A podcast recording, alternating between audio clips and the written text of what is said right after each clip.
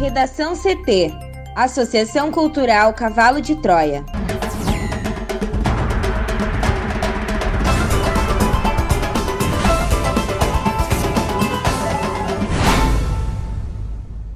Agora, no Redação CT. Operação prende traficantes que expulsaram e usaram residências de moradores de condomínio popular em Viamão. Desemprego bate recorde e atinge 13,5 milhões de brasileiros. Com promessa de verba, Ibama manda agentes voltarem às atividades contra incêndio. Rio Grande do Sul antecipa autorização para a volta presencial dos anos iniciais do ensino fundamental.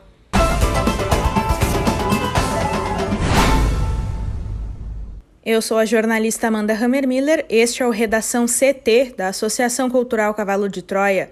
Chove em Porto Alegre, a temperatura é de 25 graus. Boa tarde. Hoje a chuva se espalha por quase todo o Rio Grande do Sul.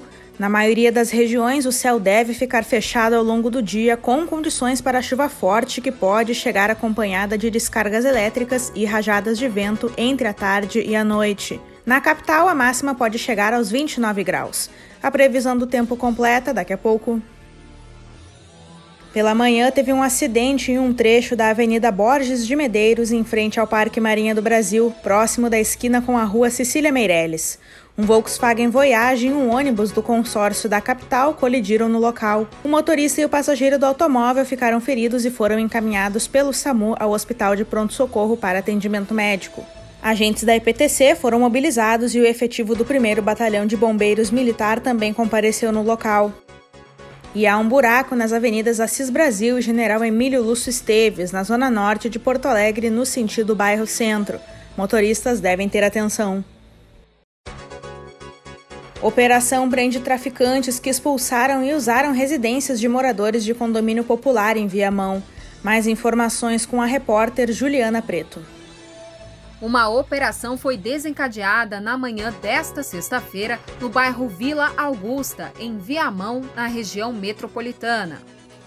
O objetivo é combater o tráfico de drogas, mas também coibir uma prática criminosa que já resultou na expulsão de moradores e na ocupação de cerca de 40 residências no condomínio popular Viver Augusta. Parte dos apartamentos construídos pelo município com recursos federais para moradia de pessoas que viviam à beira do Arroio Feijó, no mesmo bairro, foi usada como pontos de vendas de drogas ou para armazenar entorpecentes e armas. Cerca de 180 agentes cumprem 27 mandados de prisão e 33 de busca e apreensão. Por volta das 8 horas e 15 da manhã, 18 pessoas haviam sido presas. A Polícia Civil não está divulgando nomes, mas entre os investigados há uma assessora parlamentar da Assembleia Legislativa. Desde 2019, cerca de 240 famílias começaram a ser transferidas pelo executivo para o condomínio construído com cerca de 50 milhões de reais do programa de aceleração do crescimento na União. Já no início do ano, a Brigada Militar havia feito uma ação no local com a vigilância do próprio município pelo fato de que traficantes estavam disputando território na área, ameaçando e amedrontando moradores. Marquesan comunica que não prestará depoimento à comissão de impeachment a 33 minutos do horário em que a comissão processante de impeachment da Câmara Municipal havia agendado o depoimento do prefeito Nelson Marquesan Júnior, o candidato à reeleição comunicou por meio do seu Twitter que não compareceria à Câmara nesta sexta-feira. Por não ter recebido nenhum tipo de comunicação oficial, o presidente da comissão, o vereador Hamilton Sosmeyer, chegou a dar início à sessão convocando o prefeito. Marquesan divulgou um texto justificando sua decisão em que classificava a convocação como mais uma excrescência em um processo com fins eleitorais e argumenta que o denunciado deve ser ouvido por último. O prefeito aponta determinação judicial para que sejam ouvidos os autores do requerimento de impeachment e diz ter seu direito à defesa cerceado em razão da dispensa de três testemunhas. Marquesan havia arrolado como testemunhas de defesa o ex-prefeito e candidato pelo PTB José Fortunati, o deputado federal Maurício de Zedric e o ex-diretor do DEP e da Câmara de Vereadores, Tarso Boelter, mas eles não quiseram depor, alegando não terem nada a contribuir ao processo e não desejarem fazer parte da estratégia do prefeito de constranger adversários políticos nas oitivas.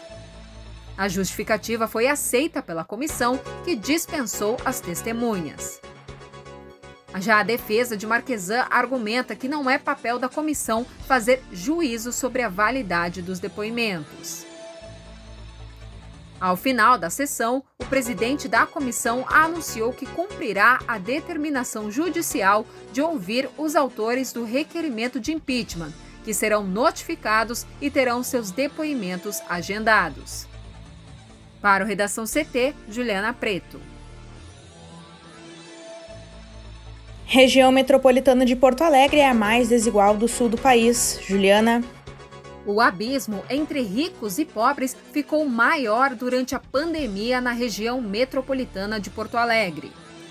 Isso ocorreu porque, no segundo trimestre, houve alta de 5,5% no indicador que mede a diferença de renda do trabalho entre as camadas da sociedade. Na comparação com Florianópolis e Curitiba, a Grande Porto Alegre apresenta a maior desigualdade entre as metrópoles da região sul, embora ainda esteja abaixo da média nacional. As conclusões integram o Boletim Desigualdade nas Metrópoles.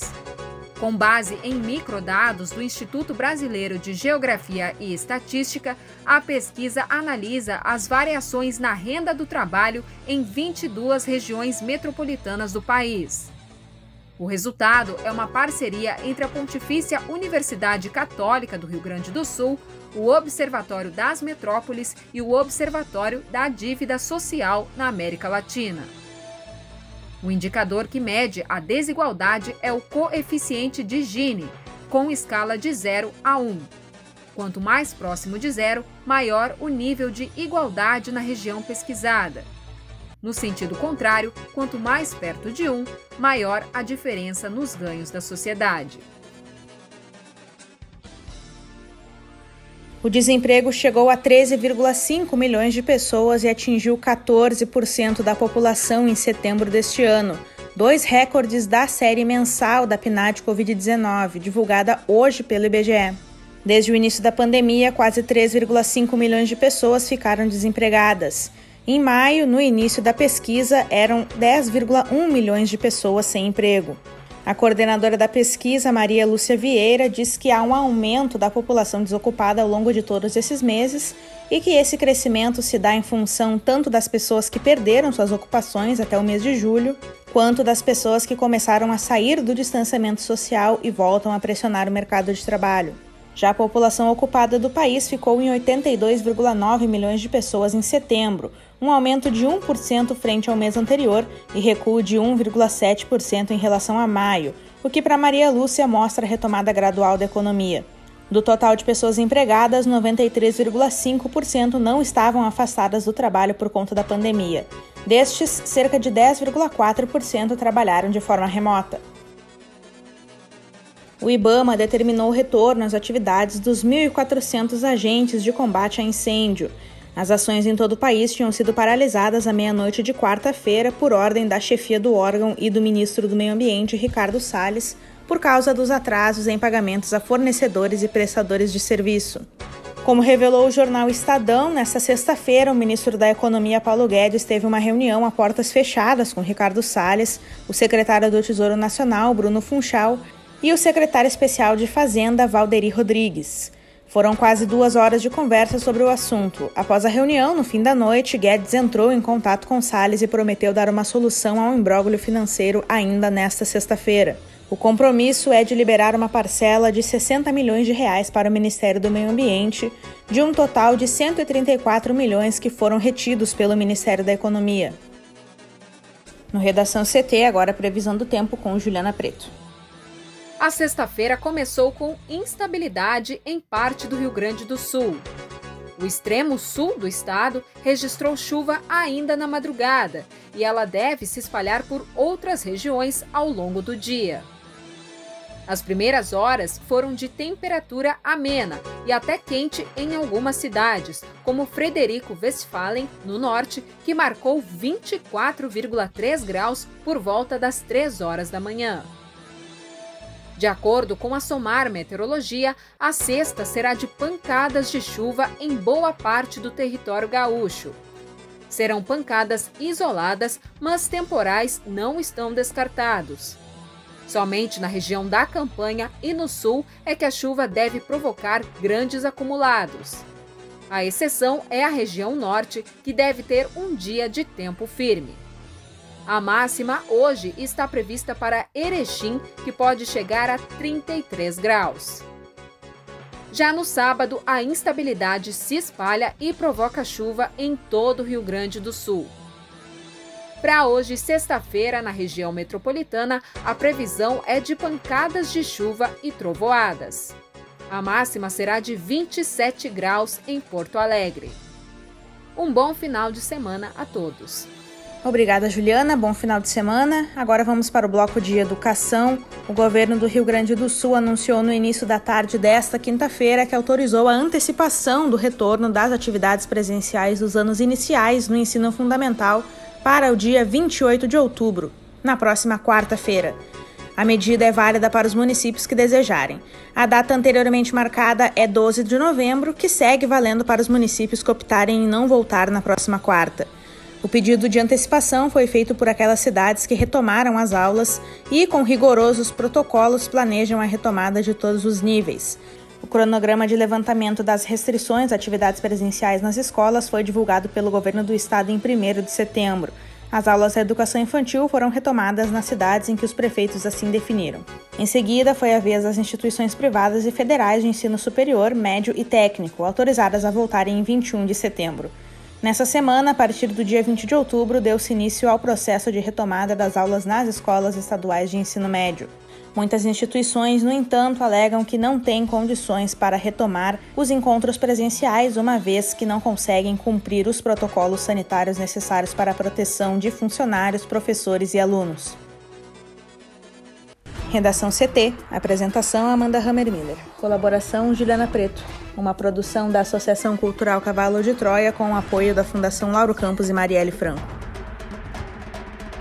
Próxima edição na segunda-feira, a uma hora. Boa tarde.